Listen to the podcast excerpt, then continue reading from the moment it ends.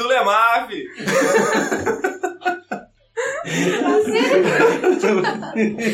Olá pessoal, estamos começando o episódio piloto do Lemaf Podcast. Estou aqui com Helder, Bruna, Thiago, Alice, Amanda e eu, Vitor. estamos aqui para falar de empreendedorismo, business e outras coisas. Mas então, vamos começar aqui com a Alice, né? Que ela foi a primeira inscrita aqui do nosso podcast. E aí, Alice, o que, é que você tem para contar para a gente sobre empreendedorismo? O que é que você trabalha? Qual é a sua área? Primeiro, Alice, se apresenta para quem não te conhece. Fala o que, que você faz, qual tribo você trabalha, é, como você veio parar no EMAF, quanto tempo você está aqui. Qual o seu signo? e aí, galera, sou a Alice, tenho 22 anos e eu vou fazer dois anos de casa, acho que no mês que vem. Eu entrei aqui como analista de qualidade, depois eu migrei mais para a parte de negócio, como PO. E agora eu estou como PO também lá na tribo Atlântida. É, hoje o nosso, a nossa realidade lá é um pouquinho diferente, que eles estão terminando o projeto. Então eu estou trabalhando junto, juntamente lá na Atlântida no CIOT como analista de qualidade. Eu resolvi me inscrever porque essa pegada de empreendedorismo, inovação, ela tem sido muito frequente nesse momento da minha vida desde o ano passado, que foi quando eu dei o start, falando assim, pensando assim, poxa vida, eu não quero ser não quero viver o resto da minha vida sendo empregada de alguém. Eu preciso mudar esse, esse pensamento, mudar esse insight. E isso veio é, quando eu, na verdade, a gente tem edição da Semana de Tecnologia, da Informação aqui na UFLA, no DCC, acho que vocês muito bem conhecem. E esse insight para mim, essa pegada veio logo no, na edição passada, na última edição. Que eu falei, não, vou arrumar alguma coisa para fazer. Eu não, não consigo ficar assim pro resto da vida, não eu, o meu primeiro projeto nessa pegada foi uma startup, que o intuito dela é conectar vendedores autônomos de roupas e calçados a nós, consumidores finais.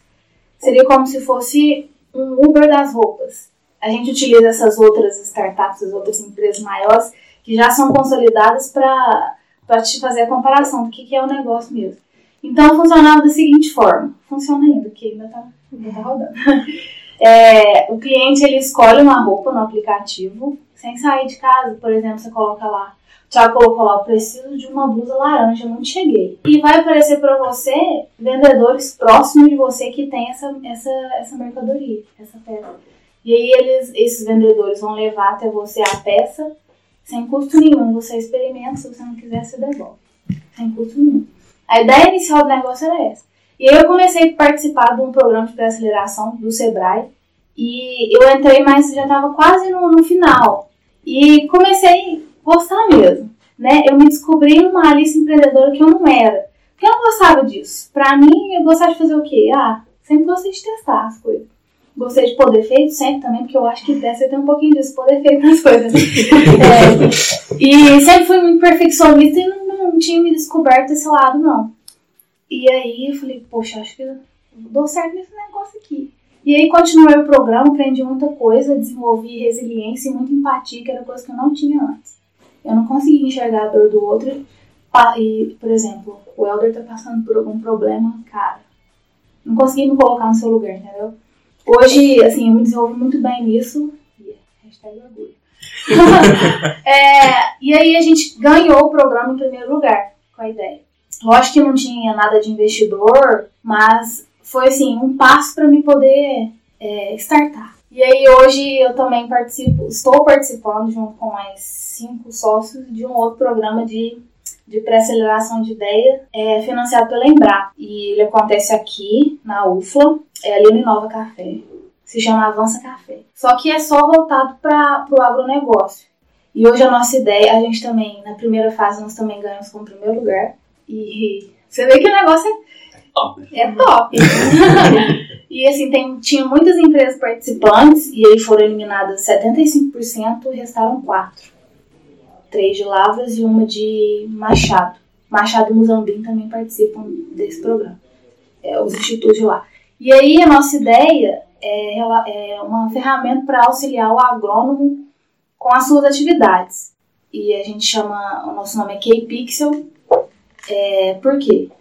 Na verdade, QI é porque a gente relaciona o café. a cafeína, na verdade, com o seu QI.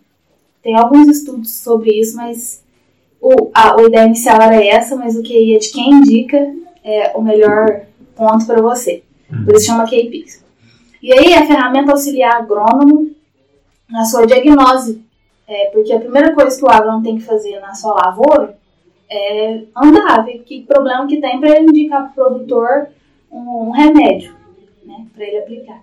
E a gente percebeu fazendo validação que o agrônomo gasta muito tempo é, fazendo isso. E aí a nossa ideia é mapear inicialmente via satélite a lavoura com é, encontrando desconformidades via pixel, né? Um índice de pixel. E tirar fotos desses pontos com o drone e enviar para o agrônomo. Aqui, você vai só nesse ponto aqui, porque é aqui que tem problema. Ou seja, ele já vai na lavoura, ele já vai na lavoura sabendo onde tem um problema. Isso minimiza o tempo gasto dele, ele pode ter mais clientes, conseguir mais produtores. Esse é o modelo de negócio. Tem uma coisa aqui que eu achei bastante madura sua parte. A questão que você falou sobre a questão do, da empatia. Então, quer dizer que esse estudo que você tem procurado, buscado e tudo mais, acabou positivamente refletindo até entre as equipes, né? Como que você lida com as equipes, com as pessoas, de repente, lado a lado no, no trabalho, né? Porque como você fala assim, não, eu não enxergava, agora eu enxergo. De repente está com um problema, uma coisa e o tratamento acaba sendo diferente. E aí as suas relações acabam sendo melhores. Uma das propostas desse, desse podcast que eu acho extremamente interessante é isso. Como a gente vai conhecer as histórias de cada um, vai aproximar. De repente, com essa sua abordagem, com essa pauta que você tem agora, que você está falando pra gente, aí muita gente falou, caramba, não conhecia a Alice dessa maneira, né? Achava que aquela garota quietinha que estava ali testando, mas não fazia ideia.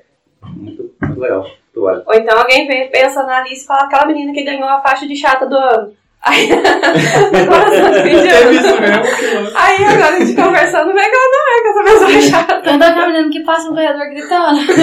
que as meninas falam, nossa Alice, cala a boca.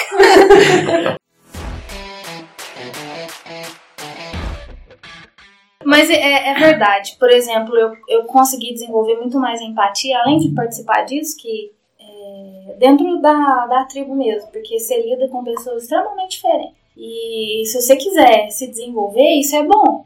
Você saber vários perfis, porque é, um, é assim, você não vai ver outra pessoa igual você, né? Vai que você vai para uma empresa diferente lá fora e todo mundo, a cultura lá e não olhar um para a cara do outro, isso é horrível. E aí eu percebi mais ainda quando chegam novos colaboradores. Porque você tende a ter percepções antecipadas deles. Tô dizendo aqui porque eu já pensei isso. O cara não vai dar conta, não. Ah, não. O cara tem dúvida toda hora. Não quero ficar respondendo. Mas todo mundo passa por isso. Isso é processo de aprendizagem. Talvez o cara desenvolva um negócio e tá cheio de erro. Você fala, nossa, toda demanda, toda demanda que ele desenvolveu tá com erro, velho. Mas não é assim, é processo de aprendizagem. Você consegue desenvolver empatia, assim, porque eu me coloco no lugar do outro. Se eu estivesse nessa situação, provavelmente eu também faria isso. Uma coisa que eu achei interessante também é que a sua abordagem é, não faz a, a pessoa que não, não tem interesse em, em ser empreendedor enxergar o empreendedor como filho da puta, né? Que geralmente é. a pessoa que, que tá do lado assim na chão de fábrica mesmo, do, do lado do, do, empregado, pensa, não, não, é, esse pessoal que está se envolvendo com o business, esse pessoal aí é muito engomado, esse pessoal aí é muito.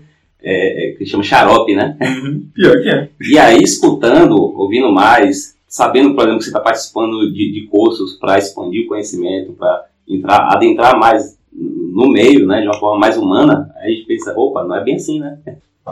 Nossa, e, e não é, porque a, além de se desenvolver, é, é conhecimento mesmo. Aí depois a galera vem me perguntar, nossa, você tem aula? Você, você não formou ainda, não formei, meu curso está super atrasado, não sei o que, eu faço. É, porque também cheguei numa fase da vida que eu falei assim, gente, eu não, pra que eu vou formar se eu não estou usando nada que eu, que eu estudei? A gente tem. passa de meia-noite às seis dormindo, né? Por que não usar para outra coisa? Cada um faz seu tempo.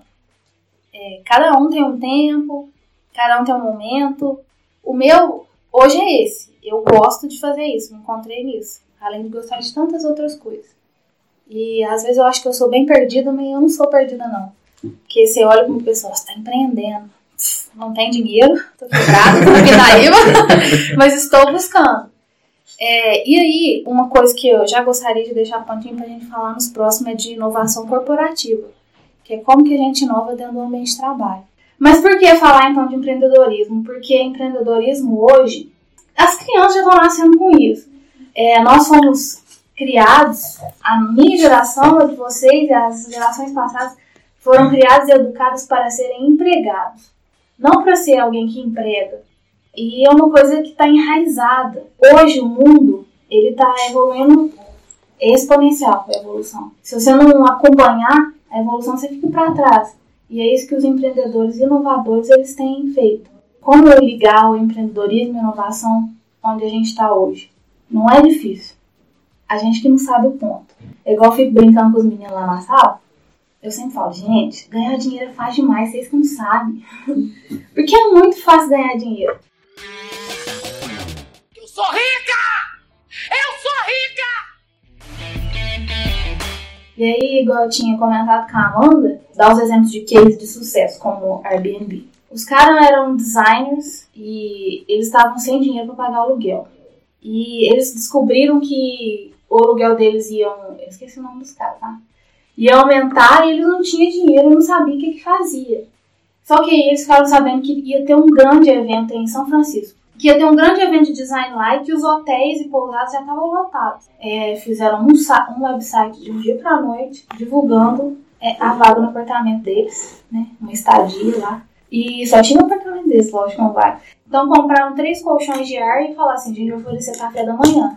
E o nome é Airbnb, acho Air, Bed, né? E Breakfast. Hum. É, a gente oferece ar, cama e café da manhã. E aí deu muito certo que foram três pessoas lá que eles não imaginavam o perfil. É, foi um indiano, foi um pai de família e foi uma mulher. E gostaram muito, é, eles disseram, né, foram muito bem recebidos e deu certo. Eles falaram assim, nossa, como é que a gente melhora isso?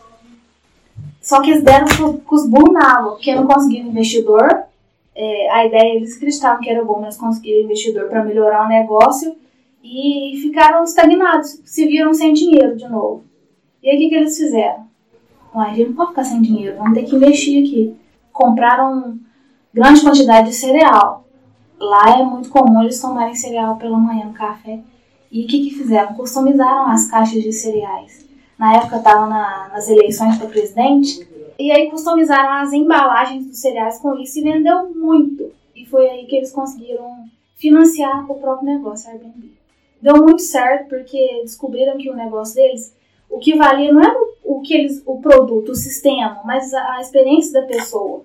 E aí saíram para validar de país em país o que, que as pessoas gostariam que tivesse. E aí é uma coisa que a gente que eu anotei que os caras tiveram empatia mesmo. Ó. Eles falaram assim que ouvimos o que os usuários tinham a dizer e resolvemos os seus problemas. Isso aqui é, se torna muito gratificante quando você, uma pessoa para de falar, oh, muito obrigado, você resolveu o meu problema. É igual a gente desenvolvendo é, sistemas, né? A gente desenvolve sistemas, é tudo colaborativo, eu desenvolvo uma coisa, você desenvolve outra, e o cliente vem e fala, tá com e aí, e aí? E quando ele te agradece, sei lá, eu me sinto feliz. Obrigada, você resolveu o problema, tudo bem que ele tá pagando, né? Mas a Airbnb também não era o caso. Eles descobriram, igual eu falei antes, que o negócio deles não era puramente sistema, mas era. É, o relacionamento que o cliente tem com o sistema ou com.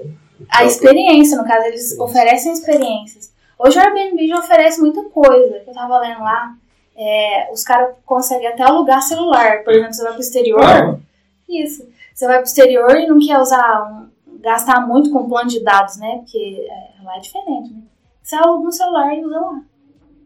É, e outra coisa que eu queria trazer aqui para nós também, é já para a gente dar exemplos, que eles falaram, falaram lá nesse artigo que eu li, é, sobre o Airbnb ainda. Disseram assim, ó, nós não imaginávamos que essa ideia se tornaria algo tão grande como é hoje.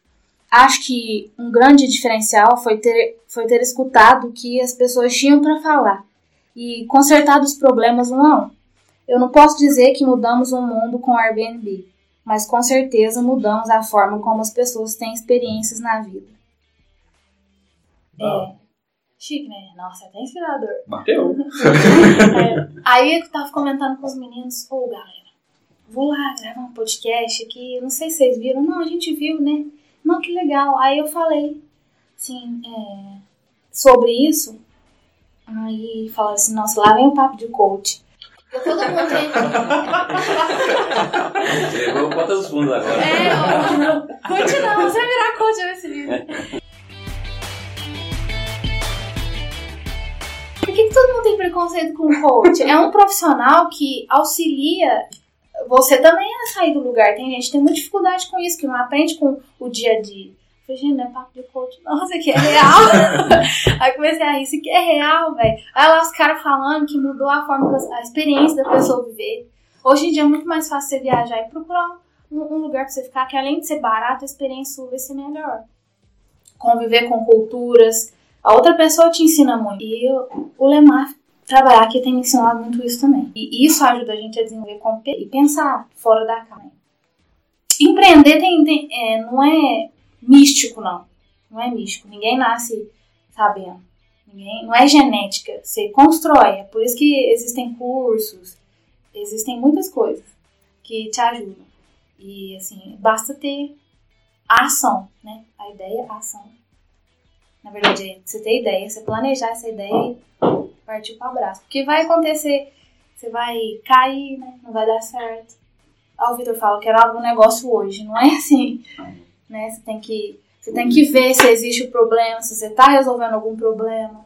Se a pessoa ela vai usar a tua ferramenta como uma ferramenta mesmo. Se a ferramenta vai te auxiliar, porque tem muita coisa que hoje não te auxilia, te atrapalha. E aí eu gostaria de saber de vocês se já existiu algum case parecido, assim, de inovação. Uai. Olha. Bombom. Eu ia, eu ia comentar sobre, sobre também, ia dar um exemplo. Que, por exemplo, as meninas, elas encontraram uma oportunidade de negócio dessa forma. Elas não passaram por um processo empreendedor, processo de startup, nada. Elas não fizeram validação no mercado, não souberam qual que é a dor do cliente, o que o cliente precisa. A única coisa, a única hipótese que elas tinham é as pessoas gostam de comer doce. Eu fui feito pra comer. Boca foi feita pra comer. E toda novidade a pessoa tá, tá querendo, né? Toda novidade a pessoa tem interesse. E aí tinha uma aptidão ótima pra culinária e, e criatividade também pra falar, opa, vamos fazer um projetinho piloto, vamos levar doce lá pro Lemar. Viu que todo mundo tá comprando? Vamos abrir um negócio. Não é um negócio que tem CNPJ ainda, não é um negócio que tem local físico, né? Uma loja que você vai lá e compra diretamente, mas é uma coisa que tá dando certo. Todo mundo gosta disso. É uma, uma forma de empreender também. E a questão da- do caso que a gente está citando assim, é, você vê muita maturidade nessas meninas, por conta que você vender o doce de primeira não é uma coisa tão difícil. Como você relatou, novidade é algo que as pessoas acabam aceitando de imediato. Hum, Principalmente quando é comida. Curioso, tá? quero experimentar, ver como que é. Você se manter nesse mercado é algo um pouco mais difícil. É o que elas estão conseguindo fazer com grande sucesso além de se manter, elas estão ampliando a diversidade dos produtos que elas estão oferecendo. Então você acaba vendo a, a maturidade nesse quesito de gerenciar o negócio que elas se propuseram a abrir. Além de gerenciar, elas estão crescendo, então você vê um crescimento. Antes, ela vinha com um potinho de doce. Depois, na, na semana seguinte, ela dobrou esses potes de doce. Hoje, ela, além de oferecer doce, ela oferece salgado. De Facebook. Oferece bolo, E bolo de caldos. Uma coisa que eu achei interessante também foi quando ela colocou aquelas caixas com o QR Code do Nubank. Do né? Nubank, aham. Foi Eu inovador. falei, caramba, é, de repente ela nem se interessa em abrir uma loja física hoje em dia que tem e-commerce, vários modelos de negócio que não precisa de fato de um escritório, não precisa de, um- de uma loja, de uma representação física, né? E isso eu achei foda pra caralho. Pode ser que seja até uma ideia delas, eu não sei. Mas isso foi ela saber analisar o que o pessoal pedia. A gente falava, nossa, Joyce, a gente pode transferir pelo Nubank? Todo mundo, Nubank, Nubank, Nubank. Eu vou. Faz um QR Code aí, pronto. Pronto, alguém falou, faz QR Code. Ela ouviu, ela ouviu. Vou fazer E um aí, QR Code. Exato. E só que, isso sem saber, elas fizeram um processo de MVP. É um mínimo produto viável. Pensa no desenvolvimento ágil. Você desenvolve partes para entregar valor para o cliente. O MVP é isso. É, por exemplo, o cliente quer um carro. É, eu não vou entregar só a lata do carro. Ele não vai conseguir andar. O que, que ele quer com o carro? Ele quer se locomover. Poxa, com patinete eu não consigo me locomover? Consigo, tá uma sprint. Entreguei o produto. Com uma bicicleta eu não consigo locomover? Consegue evoluir o patinete para bicicleta, que locomove muito mais rápido. Com uma motocicleta também não consigo? Também consigo. Até se entregar o produto final para o cliente, que é o carro. Esse é o mínimo produto viável. Qual que é o valor viável, minimamente viável, que eu vou entregar para ele? O MVP delas foi trazer a caixinha com bombons. E foi evoluindo. Ah, agora eu entendi! Agora eu saquei! Agora todas as peças se encaixaram! O Joyce está convidada para vir aqui explicar como foi o desenvolvimento do projeto. As meninas também. né? É, todo mundo. A Érica. Pode oferecer também bombons gratuitos. É, trazer brinde. Aceitamos. Outros exemplos também de startups que fizeram diferença, que mudaram um conceito que já existia, né? Porque você nunca cria, a galera nunca cria um produto zero, sempre melhora. É, foi o Spotify, Netflix e o próprio Nubank. Spotify mudou totalmente o conceito de se ouvir rádio. É, a Netflix, porque começou enviando DVDs para as pessoas, as pessoas contratavam um plano e eles enviavam os- o DVD próprio na casa da pessoa, físico. Até hoje esse serviço ainda continua. Isso. E aí mudou totalmente. Aí falou assim: nossa, quebraram as locadoras. Não, as locadoras que igual. Inovaram, né? É, não vai. Só inovaram, não quebraram as locadoras, não. Porque um exemplo muito próximo da gente é a questão do Rocket Chat. O Rocket Chat é, não é ainda uma ideia inovadora, se você parar pra pensar. Porque vários chats já existiam antes dele. O pegou mesmo conceito. o mesmo conceito. Se você pegar o que veio antes dele, falei, caramba, isso aqui não é inovação. Olha o que eles fizeram. Eles fizeram com a interface mais bonitinha, com a usabilidade melhor, certo? Muito próximo ao Slack, que já estava bem conhecido, só que com a abordagem open source, para comunidade adaptar e tudo mais, a baixo custo, né? E eles hoje são uma empresa. São vários exemplos que a gente pode parar e pensar. Facebook, por exemplo. Facebook também não, é, não foi uma grande inovação, se parar para pensar Não, existia coisa. né, o Orkut, né, por exemplo. É, a abordagem que você muda, a usabilidade muitas vezes, e, e mostra um produto que é atraente, atrativo assim pro, pro consumidor, né? E, eu, o- e o próprio Nubank também, como desmistificou, né? Você ter que enfrentar a fila de banco para pagar a conta. A própria interação com o cliente com o Nubank é muito diferenciado. Se você já teve a oportunidade de fazer um chatzinho lá no Nubank, o Thiagão pode falar isso melhor. O, como que eles te abordam, né? Como que eles falam com você. O que aconteceu com você? Gente, o que aconteceu comigo? Foi assim, eu tive um problema que colaram no cartão. E aí gastaram dinheiro. Só que o Nubank tem uma desvantagem, gente. O Nubank é muito maneiro, mas tem uma desvantagem. Se tem uma compra feita no teu cartão, você não... Ela... Fudeu Maria. Você fica assim, você tem que pagar aquilo. Você, você não tem um reembolso direto. Você tem que esperar. Aí eu fiz toda uma validação, fiquei muito bravo. Falei, nossa, eu não quero mais cartão, tô pistola. Aí entrei no chat e caí com um cidadãozinho lá, tadinho dele. Nossa, gente, nossa, aí minha consciência pesou. Eu falei, não, não quero, não quero, não quero cortar. Não, não, calma, não, não quero, não quero. Não. A falou, calma, tia. Eu falei, quê? Eles, é, o pessoal do Nubank, ele trata você com a- o nome do diminutivo, apelido, né? É. Esse é o- deixar bem mais humanizado o atendimento. E aí eu falei, falou, calma que eu vou resolver o problema. Respira. Eu falei, tá. Parei. Aí ele foi lá e resolveu. Era tudo por texto, gente. Foi muito engraçado, porque eu boto aqui as vozes, não tinha voz não. viu? Só texto. É, É. É. Daí ele resolveu um problema. E aí eu falei, nossa, gente, minha consciência pesou. Eu falei, gente, não é que eu fui cuzão com o cara, não fui. Mas eu fui muito ríspido, não tive empatia. Você tava pistola. Eu tava pistola, eu não fiquei pensando, nossa, o dia dele pode ter sido ruim, não. Eu só queria acabar com o problema. E a hora que ele mostrou isso, aí ele, ele me deu um crédito até a mais do negócio, e eu falei, nossa, que maneiro. E aí tava perto o expediente acabar. Acho que eu conversei com ele, fui perguntando quando ele tava fazendo as coisas. Falei, nossa, é da onde? Ele falou que era de São Paulo, falando as coisas. Ele trabalhava, trabalhava no Nubank pra poder pagar a faculdade, tava fazendo todo esse negócio. E morava em República lá, aí eu, eu- ele faltava 15 minutos pro expediente dele acabar. Aí eu falei, mano, é, se algum cliente chato te pegar agora, você vai ter que ficar esperando até depois do expediente? Vou. Eu falei, quer que eu deixe a chamada em aberta até o teu expediente acabar e depois você só encerra, não tem problema. Ele falou, nossa, show, beleza. Aí lá tem como enviar anexo, na época eu mandei vários memes, a gente ficava trocando meme, a gente falou de cover de música, eu troquei uma ideia, foi muito maneiro. E aí no fim das contas, tá, ele resolveu um problema, falei, nossa, tudo de bom, tudo de bom, pai, fica bem, é nóis. Beleza, sumiu. Depois de, de mais ou menos um mês e pouquinho, eu recebi na minha casa um envelope roxo. Aí eu falei, ué, o que, que é esse negócio aqui? Quando é que é? O que, que é esse negócio aqui? Tá aí, aí eu abri e era o envelope do Nubank. E eu tinha falado com ele de uma música, que eu gosto bastante de música. Eu mostrei um cover meu, ele mostrou coisas que ele achava que era legal. E aí a gente discutiu de uma banda. Ele me mandou o CD da banda, direto da Amazon, com uma carta do Nubank falando sobre a empatia que eu tive com o funcionário. Isso, se mais, por mais clientes, assim, pra deixar o pessoal pra ter empatia sobre o que o pessoal vive, como as coisas acontecem. E que era um incentivo do Nubank pra mim. Pra eu continuar sendo uma pessoa que eu era e tentar não trabalhar a vida das pessoas. Achei isso muito da hora. É diferente. Eu- o, o incentivo, tipo assim, eu tive empatia com a pessoa, a pessoa teve empatia e me deu incentivo. Com o incentivo, isso me deu vontade de fazer marketing pra eles. Me deu vontade de falar, ô mano, você não tem Nubank? Você quer que eu te mande o convite? Sabe? Eu ficava predisposto a querer fazer isso. Não porque eu ganhei alguma coisa, por ganhar. O pessoal do Nubank vai contigo. Mas a interação. a interação que eu tive me deu uma satisfação pessoal que eu me senti, pode chamar de querido nesse momento. E isso me fez dar valor no negócio. Eu achei muito Legal, legal. Tá vendo que tu trabalha com empatia, Tia. a experiência do usuário ao, ao teu produto?